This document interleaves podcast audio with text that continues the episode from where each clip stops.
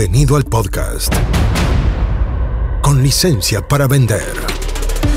Aquí aprenderás cómo llevar las ventas de tu empresa de tecnología al siguiente nivel. Entrevistas a expertos, emprendedores y muchos consejos prácticos. Conducido por Jorge Zamora. Bienvenidos. Auspicia. MCI Consultores. Si eres un emprendedor tecnológico, este mensaje es para ti.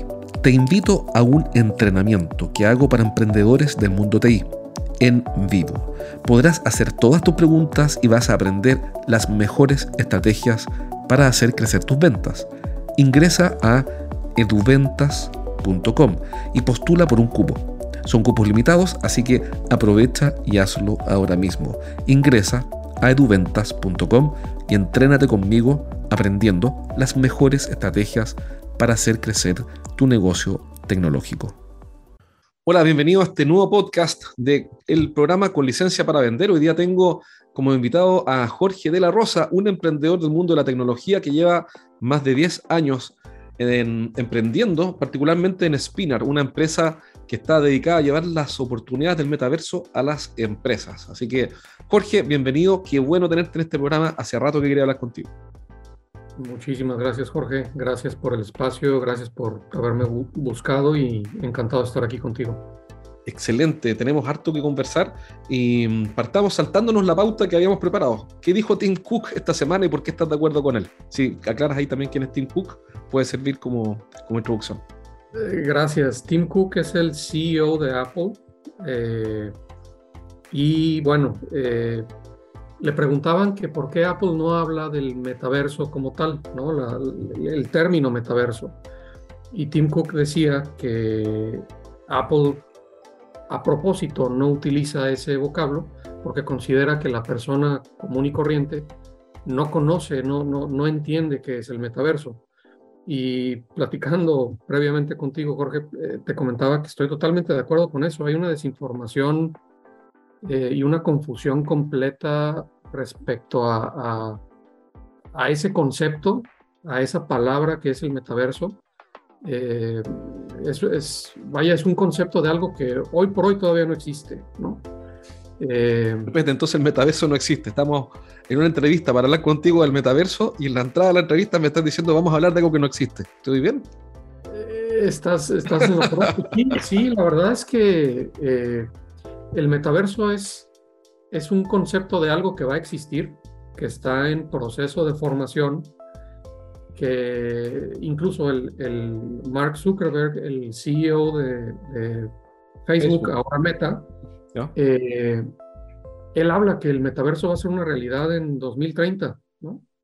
Entonces, ¿qué, ¿qué hay hoy por hoy y qué es el metaverso, no? Eh, el metaverso, a ver, ¿qué hay hoy por hoy? Existen las tecnologías que van a ser la base de lo que va a ser el metaverso, ¿no? Existe la realidad aumentada, existe la realidad virtual, existe toda la tecnología de blockchain, criptomonedas, eh, todo eso existe, ¿no? Pero como tecnologías independientes y separadas. También existen eh, experiencias de realidad virtual, que son estas que te pones las gafas, que, son completamente inmersivas, y tú te puedes transportar a otro mundo eh, a través de las gafas e interactuar con ese mundo, pero existen como experiencias separadas, ¿no? Tú te metes a una experiencia para ver un partido de básquetbol de la NBA eh, en, 360 grados, y esa es una experiencia, ¿no? Pero después también te puedes meter a, a Horizons de Facebook para tener una sesión colaborativa muy simple en este momento en el que puedes conectarte con otras personas en un espacio virtual. O puedes meterte a jugar Beat Saber, ¿no?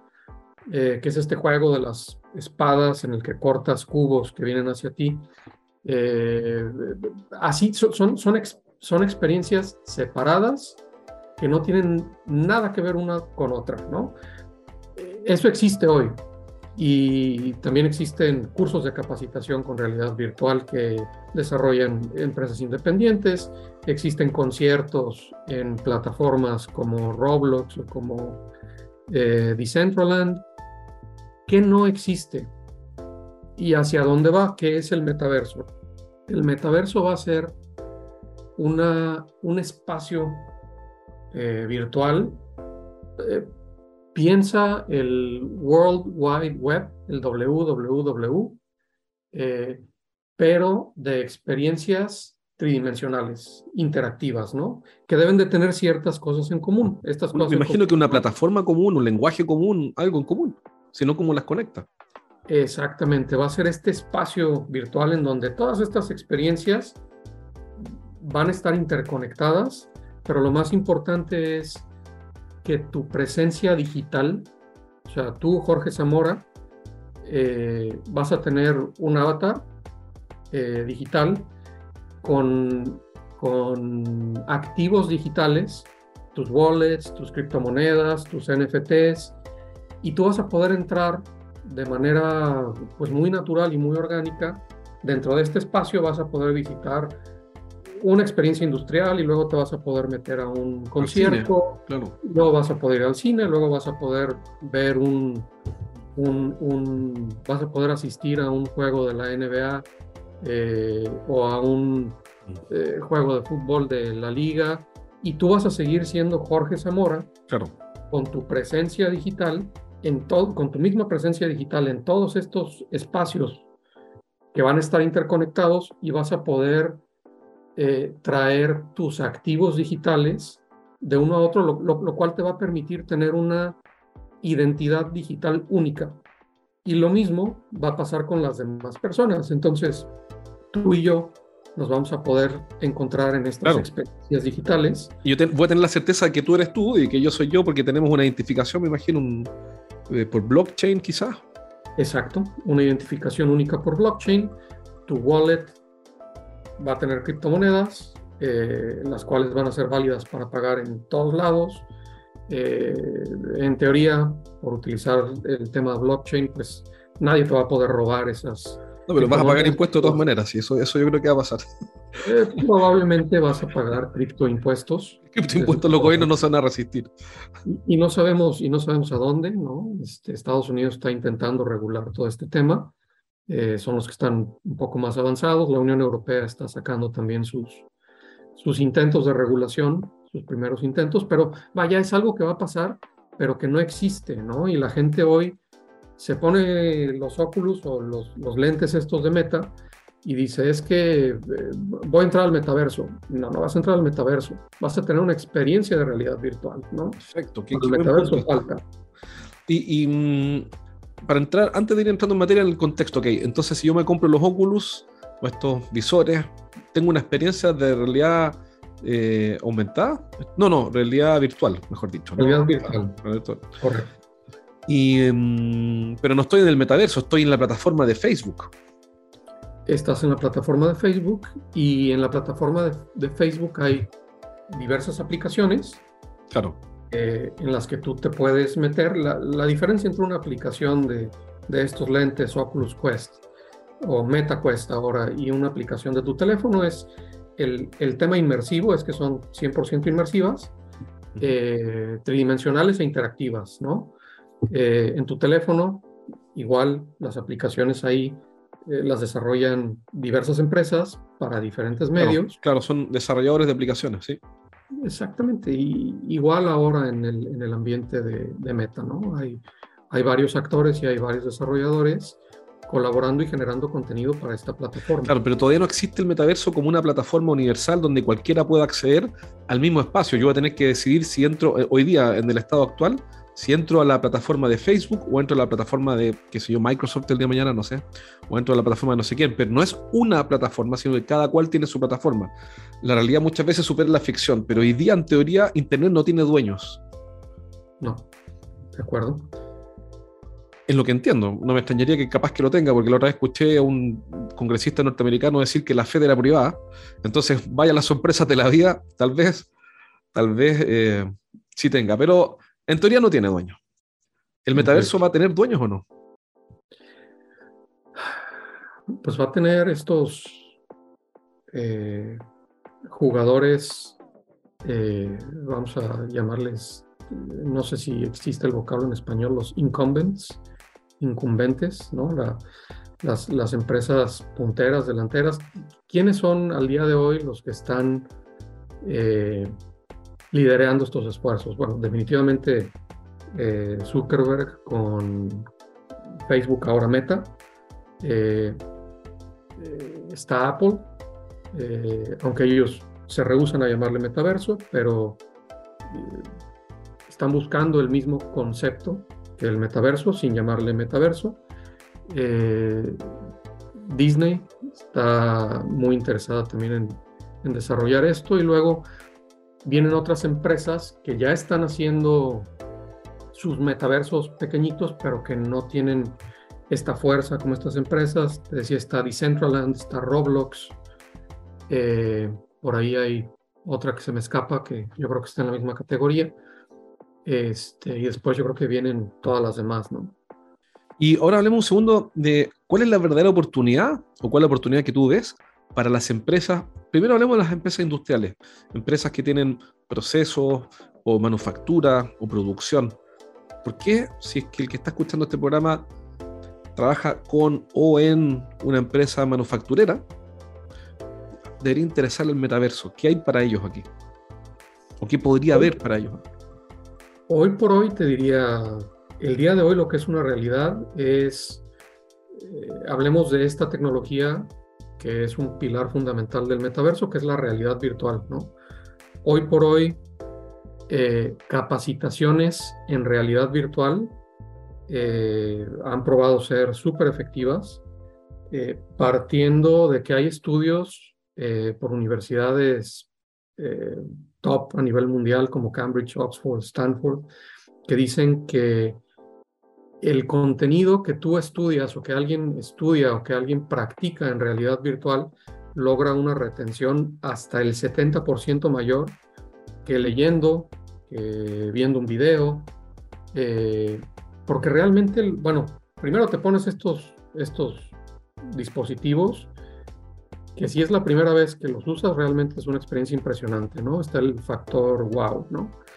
Pero después eh, se recrean estos espacios, vamos a decir, eh,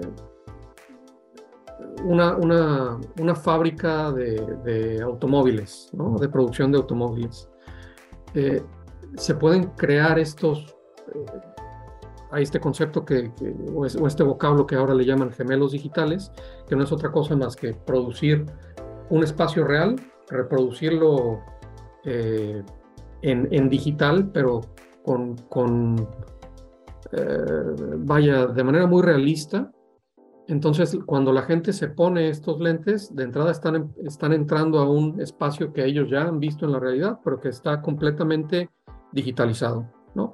Y después se pueden practicar estos procedimientos eh, que X o Y empresa quieren que las personas eh, conozcan antes de salir a producción, ¿no? Entonces, ¿qué, genera la realidad virtual hoy por hoy eh, para las empresas? Estos espacios seguros, de bajo costo y súper eficientes para poder capacitar a, su personal, eh, de nuevo, de manera segura, en un espacio, ojo aquí también, en un espacio 24/7 disponible, ¿no? Hay veces que en las fábricas tú te tienes que esperar a que suceda un proceso una vez a la semana, una vez cada tres meses, una vez cada seis meses. Eh, y pues acá, si tú quieres capacitar a alguien en un proceso determinado, porque puede ser un proceso crítico, pero que sucede cada tres meses, tienes dos opciones, ¿no?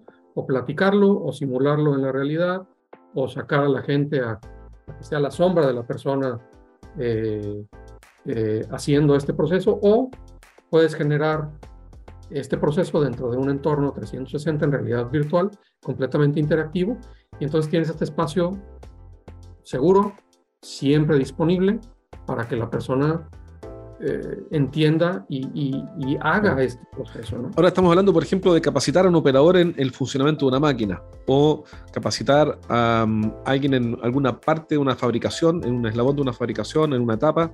¿Estamos hablando de ese tipo de, operaciones, por ejemplo? Eh, desde el punto de vista industrial, sí. Eh, también te puedo decir que hay, hay, otro tipo de capacitaciones de soft skills, por ejemplo, habilidades blandas, eh, ventas, eh, cómo tratar a, vaya, servicio al cliente. Eh, ¿Puedes darle ejemplos que conozcas, por ejemplo, de, entrenamiento de soft skills o habilidades blandas con realidad virtual que hayas visto que hayan funcionado o que sean interesantes? Sí, incluso te puedo comentar una interesante que nosotros mismos desarrollamos al, al interior de Spinar. Al inicio de la pandemia en México había realmente muy poca información, ¿no? Eh, bueno, yo creo que en todos lados había muy poca información, este, pero eh, la Secretaría de Salud del Gobierno del Estado de Jalisco nos pidió que desarrolláramos una plataforma de entrenamiento para el personal de salud, para que supieran desde cómo ponerse el equipo de protección personal y luego tuviéramos como un simulador de personas que llegaban y le platicaban los síntomas a, la persona, ¿no?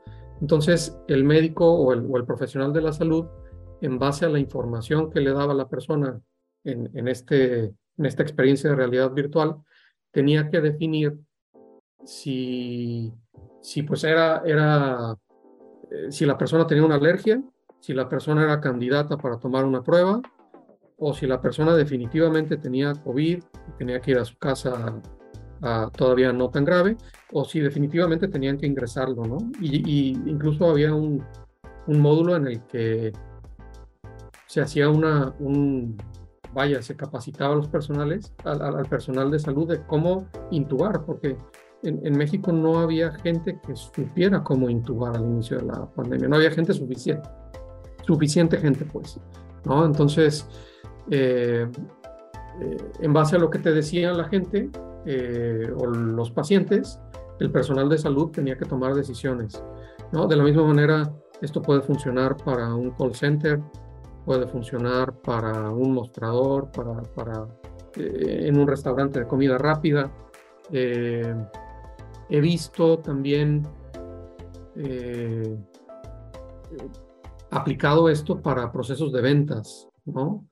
Eh, o incluso cómo lidiar con un cliente molesto y difícil, ¿no? Eh, eh, hay, hay, hay N número de, de, de, aplicaciones que se le pueden dar a la tecnología. Lógicamente, se tiene que saber hacer bien, ¿no?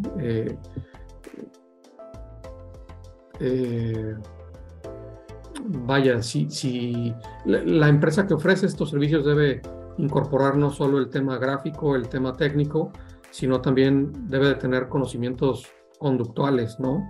Bien, entonces el punto, que, el punto clave no es solamente que la empresa que provee este servicio tenga mm, las habilidades tecnológicas, sino que además tiene que ser buena en la capacitación, porque hay un tema de, contenido, no solamente de tecnología.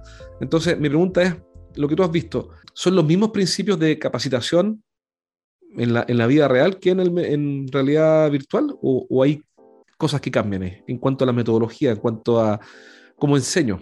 Pues la metodología en realidad virtual es, es mucho más interactiva porque la gente realmente tiene que realizar los procesos, ¿no? No se queda nada más en una persona conversando o explicando qué es lo que tienes que hacer, eh, y tampoco el, el, que se está capacitando no se queda nada más viendo a una persona realizando determinado procedimiento, mm. sino que requiere realmente este engagement, esta interacción de la persona que realice eh, el procedimiento, sea cual sea, ¿no? Eh, entonces, sí es mucho más interactiva y, y, bueno, está el aspecto visual que tiene que recrear la empresa tecnológica que en la realidad física, pues esa, ese aspecto visual ya está, ¿no? El, mundo real existe.